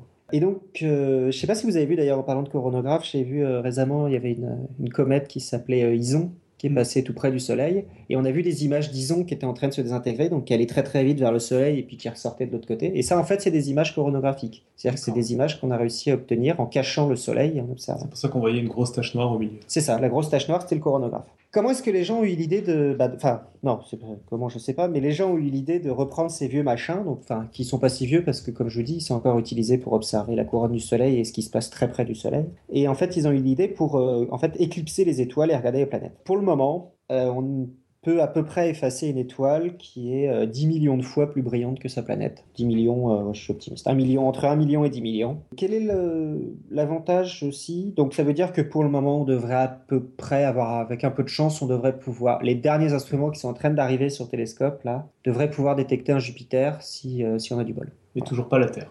Toujours pas la Terre, on en est encore loin. Encore une fois, Là, j'ai dit qu'on était à 1 million, euh, voilà, environ en ce moment. Euh, la Terre, c'est 100 euh, milliards, 10 puissance 11. Donc on est encore du boulot avant la Terre. Qu'est-ce qu'on peut voir? Mais l'avantage quand même de cette méthode, même si on trouve quand même des trucs qui sont plutôt plus gros que les autres, c'est qu'on trouve des objets différents. Par exemple, on trouve des objets qui sont assez jeunes, parce que assez jeunes veut dire qu'ils sont chauds et donc ils sont lumineux, donc ils éclairent bien. Donc ça, c'est pas mal. Et par opposition, par exemple, aux précédentes, et ça c'est vraiment intéressant pour euh, commencer à faire euh, bah, donc de l'histoire de la physique des systèmes stellaires, c'est que pour le coup là, on a très envie d'avoir des trucs qui sont loin de leur étoile. Contrairement aux deux autres, parce que plus c'est loin de leur étoile, plus vous allez réussir à, séparer les deux. Parce qu'encore une fois, c'est ce que je vous disais là, il faut que ce soit, c'est à quelques millièmes de degrés d'arc, de degrés dans le ciel. Donc plus c'est loin, plus c'est pas exactement vrai, mais vous allez plutôt avoir tendance à détecter des objets très loin. S'ils sont très près, ils vont être complètement masqués par l'étoile. Et donc ça, c'est intéressant parce que donc bah, effectivement, c'est pas forcément des terres que vous allez trouver, mais ça vous permettre d'avoir une, image plus, large en fait de ce que vous allez pouvoir observer dans, un système, et donc commencer à faire vraiment une théorie, de comprendre en fait comment un système, un système stellaire se forme, en fonction des planètes, à quel endroit on les trouve, en fonction des planètes, quel âge, des systèmes, quel âge ils ont. Idéalement en fait, avant même de trouver la vie euh, c'est quand même ça qui, porte l'exoplanétologie, c'est vraiment de comprendre comment euh, on passe euh, d'un nuage de gaz avec, d'un moment, il y a une étoile qui se forme, après il y a des planètes qui se forment, et après on a un système comme le nôtre. Et donc en fait, en fait avoir un petit peu une fresque à différents moments de tous ces systèmes stellaires et vraiment bien comprendre comment ça marche. Avec cette technique, donc on en est à 44 planètes dans 40 systèmes différents. Et c'est encore une fois la seule méthode qui permet d'avoir des images directement de la planète. Et donc, encore une fois, l'intérêt d'avoir accès aux photons, eh ben, c'est qu'on va pouvoir faire ce qu'on appelle de la spectroscopie. Donc, j'en ai un petit peu parlé tout à l'heure. C'est donc l'analyse de la lumière. C'est quelque chose qui est très bien connu sur Terre. Euh, pour ceux qui, qui connaissent pas trop, c'est un truc, euh, une, expérience que je donne euh, assez souvent. C'est quand vous faites cuire l'eau des pâtes, vous avez mis du sel, toujours mettre du sel dans l'eau des et vous avez mis un peu trop d'eau dans la casserole et que l'eau se met à déborder. Et vous allez voir quand elle tombe sur le feu. Il faut avoir une cuisinière à gaz aussi, ça marche pas avec. Quand elle tombe sur le feu, en fait, vous allez avoir un rayon vert qui va sortir. Le feu va devenir vert. Et ben ça, c'est à cause du sel de l'eau. C'est euh, le, sodium. Et donc c'est un peu ça en fait la spectroscopie, c'est-à-dire que vous allez en fait euh, à partir des couleurs que, qui vous obtiennent, vous allez pouvoir déduire des éléments, vous allez pouvoir déduire des températures, vous allez pouvoir déduire des, compositions, par exemple de l'atmosphère, vous allez pouvoir conduire des compositions de la, planète euh, et donc et de, la surface. Et donc ça, c'est là où on va vraiment faire de la, de la, science intéressante sur ces planètes et, et, apprendre des choses. Là, je vous ai mis donc euh, HR 8799 où donc vous avez euh, au centre ce que vous avez donc c'est cette étoile effacée finalement. Donc euh, vous voyez qu'on euh, a encore des, de la lumière. Mais... Et donc autour, on a trouvé quatre planètes. Donc ça, c'est 2006 et je crois que la, la dernière a été trouvée en 2008. C'est les trois points orange, là, c'est ça? Les quatre points, en fait. Il y en a un haut à gauche aussi. HR87B, HR87 CD et E a été trouvé en 2009. Et c'est aussi lumineux que ça quand on l'observe en fait. Ouais, bah en fait c'est aussi lumineux parce que c'est parce, que le centre est pas du tout caché. Si vous l'observez comme ça avec une lunette ou même avec le plus avec un très gros télescope, vous verrez rien du tout. Vous verrez juste l'étoile. Donc c'est parce que là il y a beaucoup de non seulement des méthodes de coronographie, mais aussi euh, des méthodes de traitement d'image après qui ont permis de, de faire baisser la, lumière de l'étoile qui nous parvenait. Voilà. Ça me fait penser aussi oui que la question qu'on me pose souvent c'est qu'est-ce qu'on est-ce qu'on va pouvoir construire euh, des télescopes assez gros pour observer euh, directement la, lumière, euh, directement en fait la surface de ces planètes. Un peu comme vous avez déjà vu des images de la Lune prises depuis la Terre, des images de Jupiter, etc. Est-ce qu'on va pouvoir voir ça en fait depuis, la, depuis la Terre? Et ça, en fait, donc, je vais être un peu décevant, c'est quelque chose qui va être assez difficile à faire. Donc, si on prend par exemple la, la Grande Muraille de Chine, on considère, c'est vrai, c'est vrai, mais comme euh, la, la, seule construction humaine qui est visible à l'œil nu depuis l'espace. Si on essaie de décrypter la, muraille de Chine sur euh, la planète, sur euh, l'étoile qui est la plus, enfin une planète qui tourne autour de, l'étoile qui est la plus proche de nous, Alpha Centauri. Donc si on essaye de faire ça, en fait, il nous faudrait un télescope qui fasse la distance de la Terre à la Lune. Donc un énorme télescope. Et donc, en fait, on va réussir à trouver beaucoup d'informations avec nos télescopes terrestres et spatiaux. On va réussir à trouver beaucoup d'informations, mais on va pas pas réussir à voir la surface. Il ne faut pas imaginer qu'on va réussir à, à voir des océans et qu'on va qu'on va réussir à voir de la même façon qu'on voit, qu'on voit les, les, mers sur la Lune, ce qu'on appelle les mers, enfin les différents, les cratères, etc., ou qu'on voit, euh, qu'on arrive à analyser Jupiter. Je vais revenir rapidement à une méthode qui est un peu particulière, mais qui permet de faire des détections un peu chouettes, qui est encore une méthode indirecte, c'est-à-dire qu'on ne voit pas l'étoile, mais qui est tellement indirecte en fait qu'on ne voit même pas la planète. On voit, voit même pas ni, l'étoile ni la planète. Donc c'est une méthode un peu compliquée théoriquement. C'est la, utiliser la relativité générale et donc qui dit qu'une masse importante dévie la lumière qui passe à proximité. Donc vous allez observer un phare pendant longtemps, donc euh, un phare, euh, une, planète, une étoile qui est très brillante dans le fond. Vous allez attendre, vous allez attendre, vous allez attendre, et à un moment vous allez voir cette lumière qui va se faire mettre à, faire des trucs bizarres, donc qui va augmenter, diminuer, réaugmenter, et donc, euh, donc une sorte, voilà, qui va avoir un pic de luminosité. Et ça, ça veut dire que si vous voyez ça, ça veut dire qu'il y a un truc assez massif qui est, qui est passé entre vous et lui. Donc là, c'est n'est pas une planète qui tourne autour de cette étoile de fond, c'est juste qu'il y a une étoile qui est passée entre vous et l'autre étoile. Et donc ça, ça veut dire que donc encore une fois, là c'est assez compliqué comme théorie, c'est de la de la relativité euh, générale. Euh, mais en fait, si vous voyez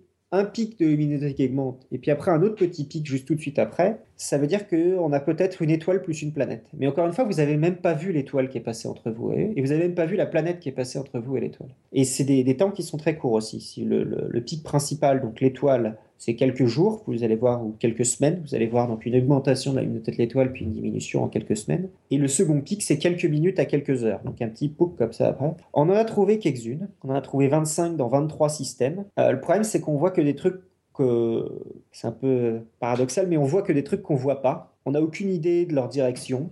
On ne sait pas si de leur direction peut-être, mais on sait qu'on les reverra pas parce que on, les voit que qu'en observant le en observant le fond quoi. Du coup, euh, ça fait des, détections qui sont assez uniques et non reproductibles, mais euh, ça a l'avantage par exemple qu'on a pu voir des free floating planets. Donc c'est des planètes en fait qui sont donc en dessous de 13 masses de Jupiter et qui sont toutes seules, qui ne tournent pas autour d'étoiles. Et ça c'était aussi un truc qu'on n'imaginait pas et en fait on a commencé à... Pourtant tu, tu, as dit que la détection là pour les faire il fallait avoir une deuxième étoile, il fallait avoir une étoile en fait, tu observes en permanence une étoile de fond et tu regardes ce qui passe entre toi et cette étoile de fond. D'accord, ah oui, donc il peut passer des planètes. Il peut passer des planètes, il peut passer des étoiles, mais tu n'es pas obligé d'avoir. Euh, voilà. Et donc, on a trouvé donc, ce qui s'appelle les free floating planètes, et donc ça, ça a aussi fait évoluer notre, notre vision du, la création d'un système solaire. C'est que non seulement euh, on a compris qu'il y avait des trucs qui se passaient, euh, des, planètes qui, se, formaient peut-être près du Soleil, puis qui migraient après, d'autres dans l'autre sens, etc.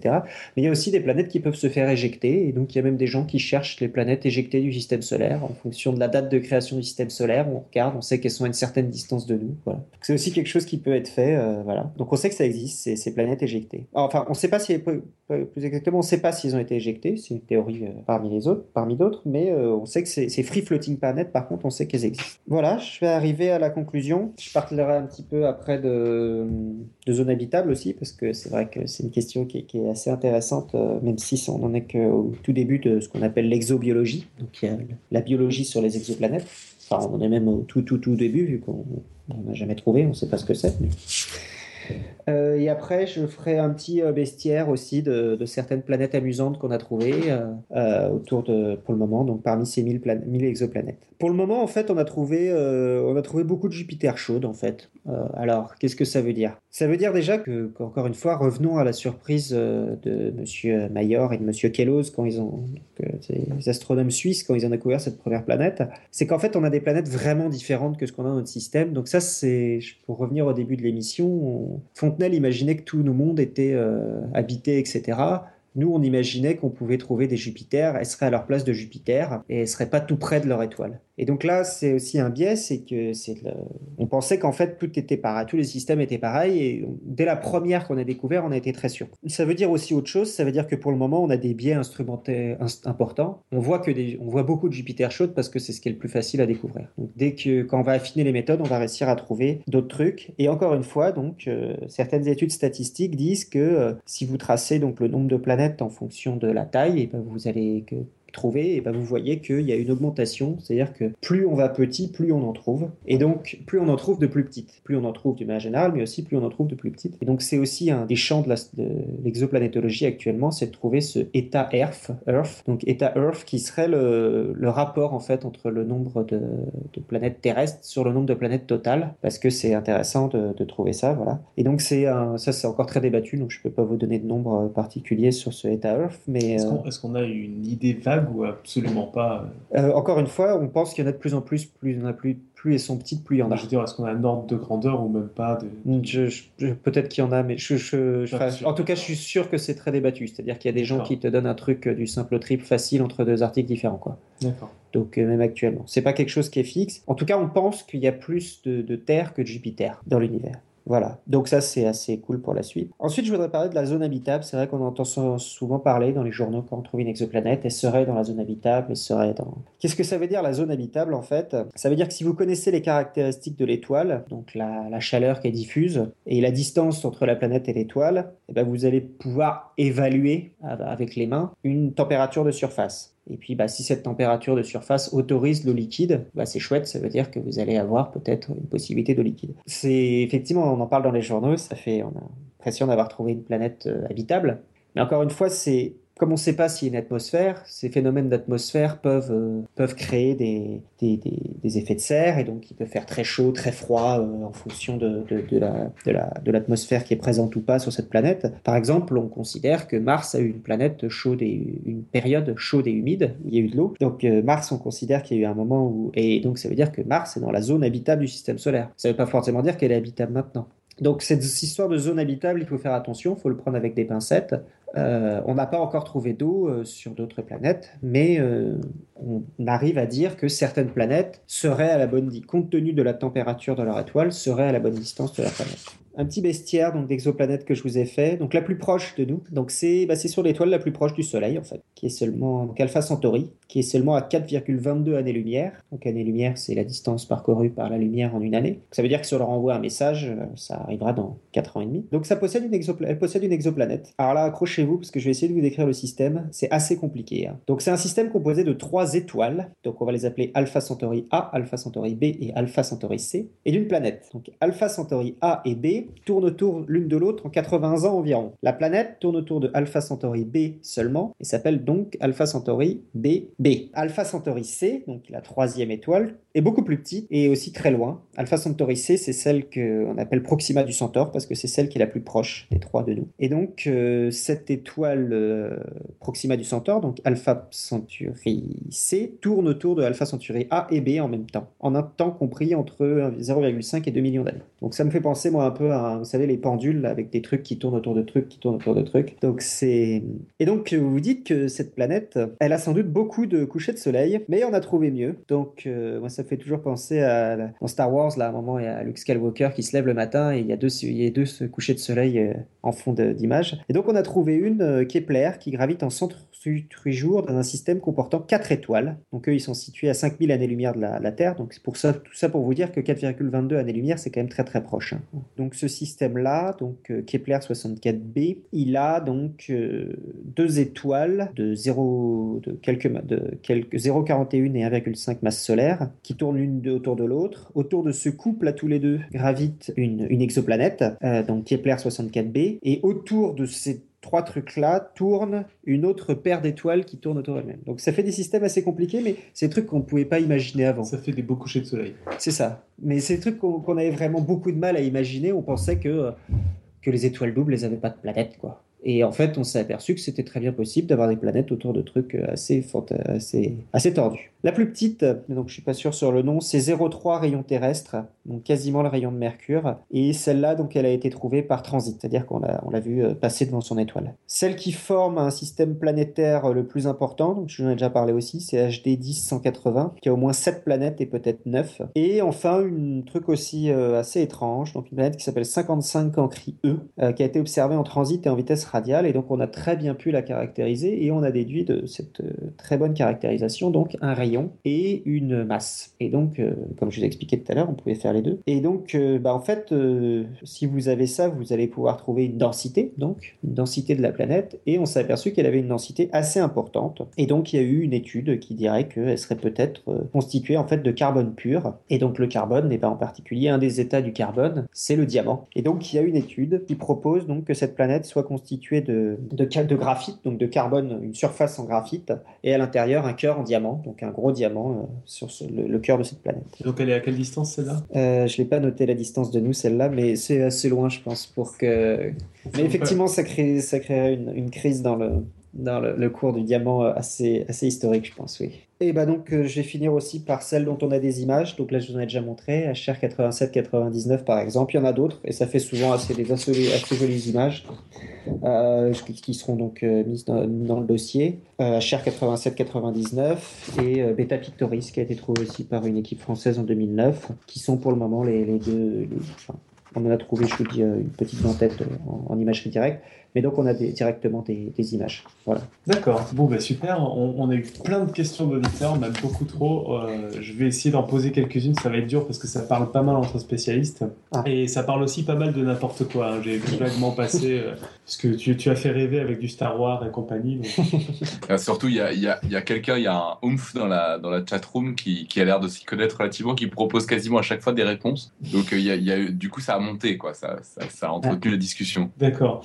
Bon, il y a une question sur l'effet Doppler. En fait, tu as répondu qu'on on était obligé d'utiliser l'effet Doppler parfois parce qu'il y a des différences de luminosité telles qu'on ne pouvait pas forcément faire autrement. Tu me dis si je dis une bêtise. Hein, euh, Ce qui dit pourquoi on utilise l'effet Doppler. Euh, on ne peut pas mesurer directement le déplacement de l'étoile. Ah, pardon, si, non, non, c'est une question intéressante. C'est, euh, on peut effectivement mesurer directement le déplacement de l'étoile, donc c'est des très très petites variations, donc il faut des instruments très très très précis. Mais un instrument qui s'appelle Gaia, qui a décollé au mois de décembre, et qui normalement devrait euh, exploser le nombre de planètes littéralement, qui va observer non pas seulement l'effet Doppler, mais euh, directement le, le mouvement donc c'est quelque chose qui est assez difficile à faire depuis la Terre, parce que comme vous le savez, il y a l'atmosphère qui fait scintiller les étoiles.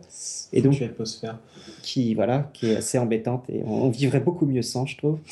en tout cas les astronomes. Et donc c'est quelque chose qui est assez difficile à faire depuis la Terre. C'est une méthode qu'on n'a pas encore trouvée, mais donc on pense que depuis l'espace, on va en trouver vraiment plein avec ça, juste en observant. Donc c'est pour ça que, pour revenir, c'est pour ça que c'est plus difficile, c'est plus facile par effet Doppler depuis la Terre pour le moment. Mais il y a une mission qui a été envoyée en ce moment et qui va permettre d'en trouver un paquet normalement euh, par cette méthode-là. D'accord. Euh, toujours dans les questions de spécialistes, on passe maintenant à notre spécialiste modélisation qui dit on arrive à simuler des choses, qui est étonné qu'on arrive à simuler des choses euh, quand il y a plusieurs étoiles autour d'une autre, enfin, il y a mhm. plusieurs planètes autour d'une étoile, malgré le problème à n corps qui fait qu'on ne peut rien dire au-delà de deux corps. Et qu'en plus, il dit les interactions gravitationnelles ne doivent pas être énormes. Oui, la question c'est juste, on sait qu'à partir de trois corps, euh, le, ça, devient, euh, ça devient très sensible aux conditions initiales. Donc, euh, alors, c'est pas comme si, c'est pas comme si en fait vous avez aucune information vous voyez quand même un... En gros, il faut imaginer que vous avez une vitesse moyenne de l'étoile et vous avez des variations de cette vitesse moyenne. Donc vous savez, vous avez quand même une information que l'étoile fait quelque chose dans, différentes directions. Ça vous donne.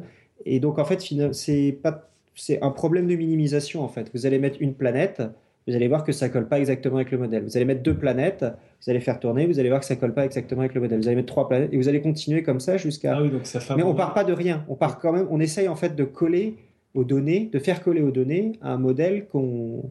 Et on favorise entre guillemets les systèmes avec le moins de planètes possible. Oui, toujours, forcément. D'accord. Si, ça, c'est le truc en science assez classique de favoriser le, plus simple quand vous avez. Euh, non, mais je pense que la, question était, était juste euh, simuler un, un, simulateur avec Encore. Euh, c'est vrai qu'a priori, c'est. On sait que c'est tellement sensible que oui, alors cette question-là se pose. Ça, c'est. Ah, j'imagine que c'est parce que les planètes jouent. Enfin, on, néglige les interactions des planètes entre elles ou quelque chose comme ça, non? Oui, et puis même en fait, tout simplement parce que ça, c'est un problème qui est intéressant si on essaye de revenir dans le temps, par exemple, et de, de, chercher euh, comment se trouvaient les planètes à une certaine période avant ou après. Là, nous, nous, on a juste une photo actuelle et on cherche juste à faire coller au mieux avec la photo ce qu'on a. Euh, on n'essaye pas de voir une évolution sur un temps assez long, qui effectivement serait beaucoup plus compliqué, qui dépendrait énormément des conditions initiales, effectivement. Ouais. D'accord. Question Marty, euh, si on découvre de l'atmosphère, une atmosphère avec de l'O2, on peut conclure à la présence de vie? Non. pas spécialement, pas plus que. Il euh, y a de l'eau sur Mars, il y a de l'eau sur la Lune. Parlez plus d'oxygène en fait. Ah, pardon, de l'O2. Euh, je pense qu'il y a aussi de l'oxygène. Oui, il y, a, du CO2 sur Mars. L'atmosphère est considérée de CO2. donc ça ne veut pas dire grand-chose en fait. Limite, on chercherait peut-être plus du carbone, mais... On sera convaincu de la présence de vie dans une exoplanète quand on verra de la vie. Alors la vie sur les exoplanètes, c'est compliqué. Je pense que déjà, ce qui va pouvoir nous aider vachement, c'est de faire de la spectroscopie. Euh, je n'en ai pas parlé sur l'image là qui est encore là de HR 8799. On a commencé à faire les premiers spectres. Il y a des gens qui ont trouvé du méthane, je crois, sur HR 97B, HR 8799B. Euh, donc on en a tout début, mais donc euh, l'idée c'est qu'on va réussir, euh, donc encore une fois là, avec le système de l'eau des pâtes qui fait devenir vers le, le, feu, on va réussir à trouver des éléments différents. Donc réussir à trouver de l'eau, réussir à trouver ça, ça va venir, c'est sûr. Après, en déduire qu'il y a de la vie, moi je, je suis pas du tout spécialiste d'exobiologie, mais je pense que ça va être quand même nettement plus compliqué de réussir à trouver à partir d'une somme d'éléments euh, est-ce qu'il y a de la vie ou pas. On n'est même pas capable de le faire euh, sur Titan. On ne sait pas si, euh, par exemple, il y a des gens qui disent qu'il y a peut-être de la vie sur Titan parce qu'on pense qu'il y a des océans de méthane, mais on n'est pas capable de voir alors qu'on a déjà envoyé quelque chose dessus. D'accord. Et ça, c'est des trucs où on pourra jamais envoyer quelque chose dessus. Donc voilà. Ouais.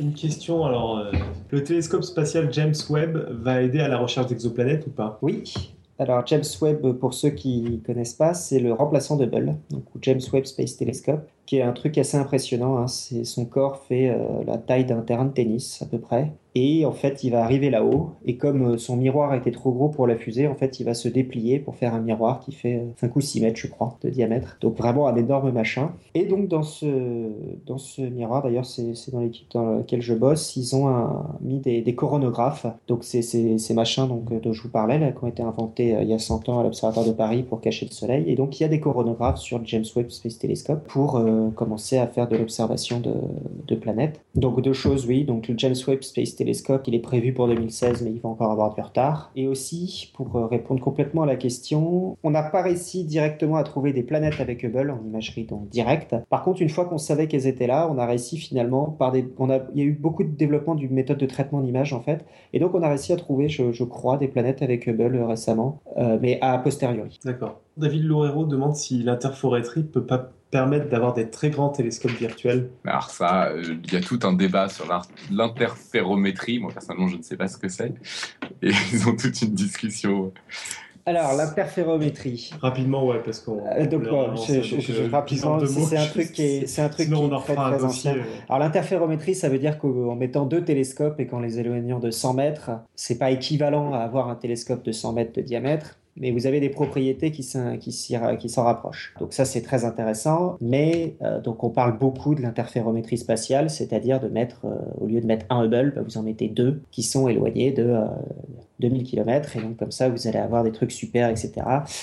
Donc l'interférométrie spatiale, euh, ça fait très longtemps qu'on en parle, mais c'est très très difficile au niveau technique. C'est-à-dire qu'on est encore au balbutiement de ce qu'on appelle les vols information. Et euh, la plupart, il y avait un projet, euh, ça a été un truc qui, a, qui, a, réparu tous, les, tous, les, tous les ans depuis des années, qui s'appelle Darwin, et qui commence vraiment à... Là, les gens se disent, bon, ça y est, il faut qu'on arrête et qu'on passe à autre chose, c'est pas possible de faire ça, voilà, Darwin, enfin pour le moment. Donc l'interférométrie spatiale, c'est pas vraiment possible. Après, donc pour le moment, c'est vrai qu'en imagerie directe, on s'oriente plutôt vers des trucs avec un seul télescope. Après, à terme, oui, effectivement, le jour où ça sera possible, on pourra faire euh, mettre une constellation de, euh, de 400 satellites éloignés de milliers de kilomètres et, ça sera sans doute super. Mais pour le moment, c'est vrai que c'est encore quelque chose qui est de la science-fiction. sinon, on a une question de Ouf qui, lui, euh, aimerait que tu nous parles d'optique adaptative.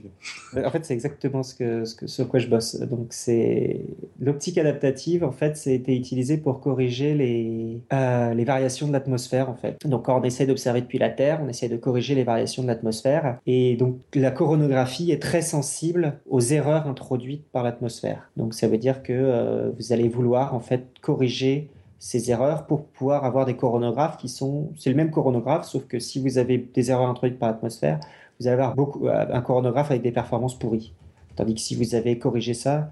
Et donc comment est-ce qu'on va faire pour corriger? Eh ben, En fait, on va... Euh, en temps réel, en fait, on va mettre un miroir euh, qui permet de se déformer, qui peut se tordre. Et en temps réel, en fait, vous allez pouvoir réussir à, corriger, en fait, les, aberrations introduites par l'atmosphère. Voilà. Et, et donc en particulier pour les coronographes, c'est très intéressant l'optique adaptative. Et donc c'est un, un, truc qui existe depuis maintenant une trentaine d'années, l'optique adaptative, mais ça marche très très bien. Et on va commencer d'ailleurs à en envoyer dans l'espace euh, parce que en fait, on s'aperçoit que euh, ces, aberrations, donc que j'ai appelé ces déformations de la lumière, et eh ben, par exemple, elles sont aussi introduites par, euh, je vous ai parlé tout à l'heure du, miroir de, du James Webb Space Telescope, donc le prochain télescope de la NASA qui était dépliable. Le problème de ce miroir dépliable, c'est qu'entre les trucs, les trous du miroir, vous allez introduire des, des discontinuités et que ces discontinuités-là, en fait, vont créer des aberrations. Et donc à terme, on va aussi envoyer des miroirs déformables dans l'espace euh, pour faire de l'optique adaptative dans l'espace et avoir des meilleures performances de nos instruments. D'accord. Vas-y, Robin. Bah, je crois que oui, voilà, faut, faut, faut terminer. Donc pour achever, on, on, a quand même Marty dans la chatroom qui a, qui a eu une remarque très très pertinente, je trouve. Il dit dans environ 10 000 ans, il met la pression, il, vous met un peu la pression, il hein, faut, faut, bien reconnaître. Il dit dans environ 10 000 ans, on aura répertorié toutes les espèces de la Terre. Donc si on pouvait accéder à de la vie extraterrestre à ce moment-là, ça serait top. Sinon, les biologistes systématiques vont se retrouver au chômage. je pense qu'effectivement, il faut avoir ça en tête quand on cherche des exoplanètes. Et dans les façons de mettre la pression, il y avait aussi Jonathan euh, là, de Voyage Cast. Je, crois qu'il n'y a pas que lui, hein, mais qui avait dit que c'est bien gentil d'essayer de chercher de l'eau sur les autres planètes, mais c'est quand on trouvera de la bière que ça commencera à être intéressant. Exactement. Si on arrive à trouver dans le, spectre, euh, le spectre de l'eau et le spectre de l'orge, on est sauvé. Ok, bah, donc s'il n'y a plus de questions, on va passer à la suite. Euh, et la suite, bon, tu peux intervenir quand tu veux, sauf justement maintenant, vu qu'on va écouter un pitch audio pour la semaine prochaine de euh, Vincent Judis. Bonjour à tous, je suis Vincent Judis et je travaille en tant qu'ingénieur de recherche en biologie. Un jour, j'ai contacté Alan en lui disant qu'il manquait de biologie dans son podcast, et il m'a répondu Ben, viens faire un dossier. Alors, me voilà ici pour vous parler d'ADN. Comme vous le savez sûrement, l'ADN est la molécule commune à tous les êtres vivants. C'est également le facteur de l'hérédité. Depuis des siècles et des siècles, l'hérédité fascine.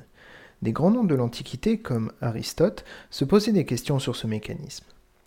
C'est seulement au XIXe siècle que des réponses commencèrent à être apportées. De Mendel à Watson et Crick, en passant par Avery, je vous propose d'effectuer un petit voyage dans le temps à la rencontre des pionniers de l'ADN. Nous nous promènerons à travers le temps jusqu'à aujourd'hui, où nous verrons que les scientifiques ne manquent pas d'imagination pour utiliser l'ADN. Sur ce, à la semaine prochaine. Euh, ben voilà, donc euh, encore un, bon gros dossier la semaine prochaine sur l'ADN. Euh, là, on en revient avec trois épisodes sur, sur les, toutes les bases, là. Hein. Le petit, le grand, le loin et puis l'ADN. On passe tout de suite à, la côte. Alors, comme on a un invité qui fait très bien son travail, il nous a même préparé une côte. Alors la quote, je voulais revenir à Giordano Bruno. Donc euh, encore une fois, c'était le, le Brevard de l'astronomie, donc euh, qui est un peu notre saint martyr parce qu'il est mort pour ses idées. Euh, et donc qui, pour ceux qui, étaient un peu déçus que, que je pouvais pas plus conclure finalement sur ces histoires de vie, donc qui dit il est impossible qu'un être rationnel suffisamment vigilant puisse imaginer que ces mondes innombrables, aussi magnifiques qu'est le nôtre, ou encore plus magnifiques, soient dépourvus d'habitants semblables et même supérieurs. Donc ça, c'est Giordano Bruno en 1584, donc qui nous dit que qu'on trouve des mondes qui sont tous euh, plus magnifiques les uns que les autres, donc c'est sûr qu'il y aura des habitants et qui seront même supérieurs à nous. D'accord. Ça aussi, j'imagine que dire qu'il y a des habitants qui seront supérieurs à nous, c'est pas top top au niveau de la religion, parce que les gens, forcément, ils ont entendu parler de Dieu, quoi. Il jouait quand même vraiment avec le feu, hein. c'était pas. C'est le cas de il, y a joué jusqu'au bout, quoi. Bon, puis de toute façon, maintenant, on sait qu'aucun d'entre nous n'est rationnel en plus, de toute façon, mais.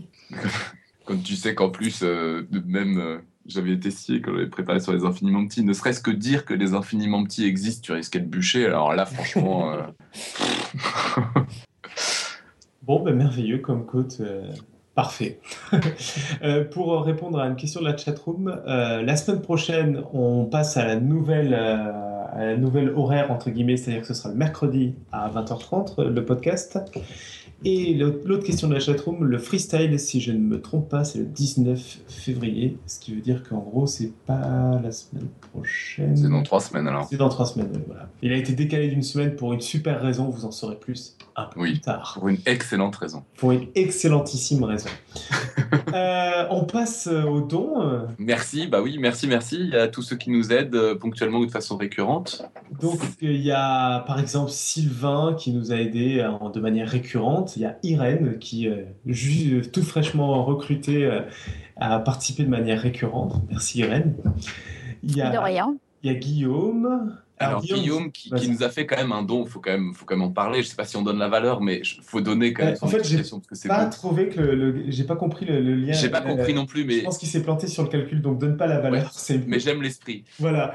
Il dit en complément de mon abonnement récurrent, voici un complément pour couvrir les trois années que j'ai passées en compagnie de votre podcast. La somme n'est pas aléatoire ni infinie, mais je n'ai pas pu résister à vous donner pi fois le nombre de podcasts que j'ai écoutés, divisé par 10. C'est quand même la grande classe. Tout à fait carré.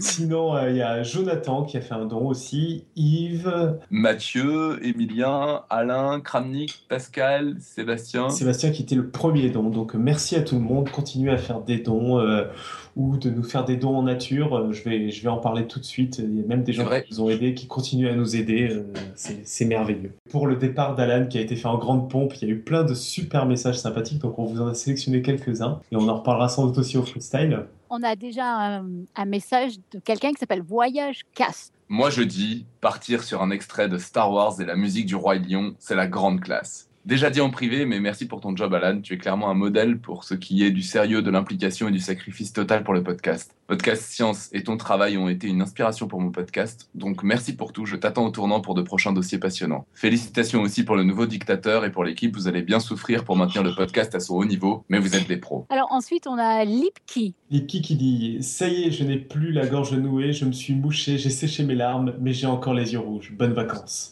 Ça, c'était gentil aussi. Alors là, on a Julien Patate. Bon courage pour la suite.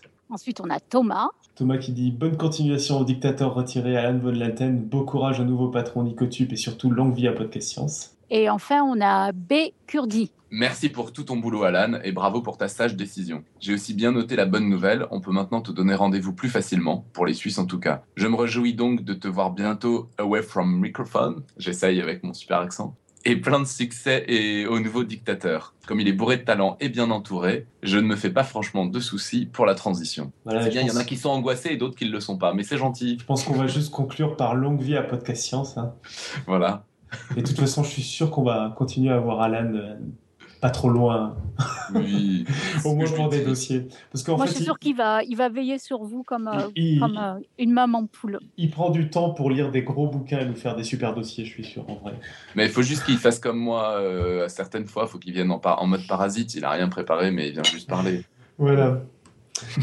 Euh, on passe au plug et, à quelques liens. Donc le premier plug, c'est un merci à Palkametz qui a corrigé le bug de la chatroom qui devait bien vous embêter, à savoir que quand un nouveau message arrive, ça ne scrolle plus forcément en bas, comprennent, comprennent ceux qui sont concernés. Au passage, un petit mot pour dire que Podcast Science est sur GitHub. Vous pouvez joyeusement récupérer le code de la chatroom et, euh, et euh, y participer, l'améliorer, nous proposer des choses. euh, Voilà. Sinon, un autre plug sur euh, l'IRL de FreePod ce dimanche. Donc, c'est la première IRL in real life euh, de FreePod. Ça se passe à Paris. C'est au dernier bar avant la fin du monde. Le nombre de places est limité, alors dépêchez-vous. J'y serai au moins. Je ne sais pas si Robin, tu y seras. C'est un moyen de voir euh, tout plein de podcasteurs du groupement FreePod. Donc, il y a tout plein de podcasts sympathiques. euh. Alors, sinon, a priori, on a oublié un message pour, pour Alan. Donc, on se fait rappeler à l'ordre. C'est un message de Xavier Durussel qui dit, je te laisse le dire Robin, Franchement, avec Nicotube aux commandes, vous pensez pas que Podcast Science va droit au crash test? Bon, il précise qu'il plaisante, mais on s'en doutait un petit ouais, il peu. plaisante pas trop, hein, parce que à une heure du podcast, mon ordinateur voulait plus démarrer. hein, donc. On peut peut-être euh, rappeler le, le quiz du mois, parce qu'on a peu de, peu de participation, donc euh, n'hésitez pas à participer au quiz du mois, faites-nous des, des jolis messages. Donc le quiz du mois, on le rappelle, c'est on peut sauver des vies par simple transplantation de matière fécale, info ou intox. Non, mais j'allais dire, c'est vrai, c'est vrai que c'est quand même assez, euh, c'est- quand même bizarre comme question, quoi. J'imagine qu'effectivement, pour les auditeurs, c'est Ah ben, euh, C'est ouais, une vraie question. euh. c'est une vraie question. Alors, c'est un quiz de l'époque d'Alan, donc à l'époque, forcément, c'était des intox. hein. Pour participer, hein, vous envoyez des messages soit par mail à podcastscience.gmail.com, soit sur le formulaire de contact du site, soit par Twitter, Facebook, Pigeon Voyageur, euh, messages de fumée, etc. Soyez originaux, on adore ça. Et euh, vous embêtez pas trop avec les explications scientifiques. On s'en charge. Euh, voilà, ben, il ne reste plus qu'à conclure cette fois-ci. Comme d'habitude, euh, que vous ayez aimé ou pas, surtout, dites-le nous, inondez-nous de, de courriers, de commentaires, de likes, de pas de like, ça n'existe pas, mais si vous en mettez pas, on comprendra aussi. De tweets, de retweets, de clins d'œil, de cadeaux de Noël, de massages, tout ça. Vous pouvez donc faire tout ça sur le site de Podcast Science, Facebook, Twitter, iTunes, SoundCloud, bref, sur tout l'Internet mondial. Allez-y, ne vous gênez pas. Voilà, si vous voulez retrouver Johan, ben, je crois que vous pouvez pas le retrouver sur grand-chose, à part peut-être des publications scientifiques. T'as pas de blog ou autre. Donc ce sera principalement sur Podcast Science pour l'instant. Et puis éventuellement des, des publications scientifiques euh, passées et à venir. Et sinon, donc, ben, merci à tous notre auditeurs et tristes chéris d'être fidèles au poste chaque semaine. On se retrouve mercredi 5 février avec Alan et Vincent Judis pour parler de l'ADN. Et d'ici là, bonne semaine à toutes et à tous et que, que servir la science soit votre joie. Au revoir tout le monde. Au revoir. Salut.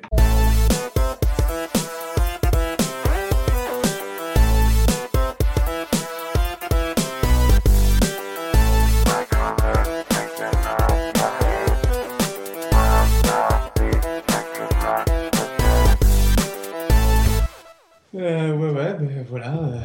Euh, par contre, moi, je suis pas au point encore. Hein. Techniquement, euh, tout a failli planter. J'ai oublié d'enregistrer le début. Et puis bon, faut que tu apprennes à articuler quand tu lis, quoi. Oh putain, le début, ça va. J'ai d'avoir la pression un peu. Le déchu, il dit bravo tout le monde. C'était un plaisir de vous entendre. Ah. Oh, tu parles. Oh, Bonjour. He's alive. Voilà, bah écoute, euh, merci beaucoup pour, euh, pour ce dossier. Je crois qu'il n'y a plus de questions à la chatroom, c'est en train de parler de Suze, donc il ne doit pas y avoir. Euh, oui. juste deux mots. c'est pour le montage après, et c'est pas trop toucher la table parce que ça fait des bruits. Et quand tu tournes les pages, essaie de pas parler en même temps. Voilà, ce sera pour les deux mots techniques. pas de souci. En fait, tu peux tourner les pages, faire le bruit que tu veux, mais il faut pas que tu parles en même temps, sinon on pourra pas le, le, le couper. Voilà. Retour en direct. Très bien. Moi, j'ai une question en fait. J'ai écouté il n'y a pas longtemps, je suis allée à une conférence de Brian Greene sur la, la, théorie des cordes hein, et je voulais savoir ce que tu en pensais en fait. Ah, euh, c'est pas. Enfin, euh, c'est assez très éloigné de mes domaines de, de compétences. J'avoue que ce.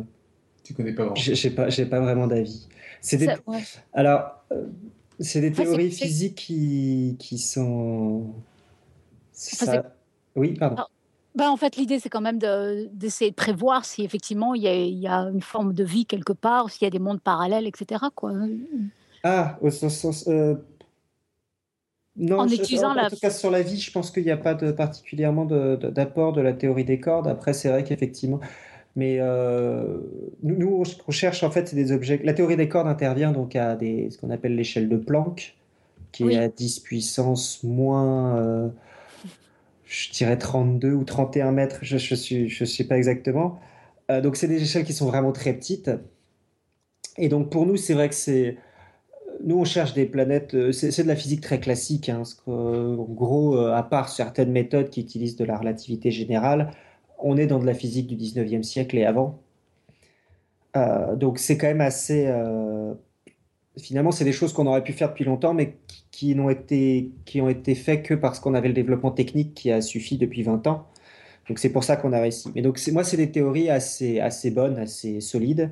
Euh, donc c'est pour ça que finalement, je ne connais pas trop tout ce qui est mm-hmm. théorie des cordes ou même finalement de la la physique quantique, qui est une théorie assez vieille aussi maintenant, qui commence à être bien vieille, mais euh, que moi perso j'utilise pas du tout parce que c'est des, on est sur des objets gros, qui on sait bien comment ça marche. On utilise tous les jours des lois de Kepler, donc qui datent de 400 ans. Donc c'est des objets gros, c'est de la physique très classique et très. Donc désolé, oui, je ne suis pas du tout spécialiste de théorie des cordes.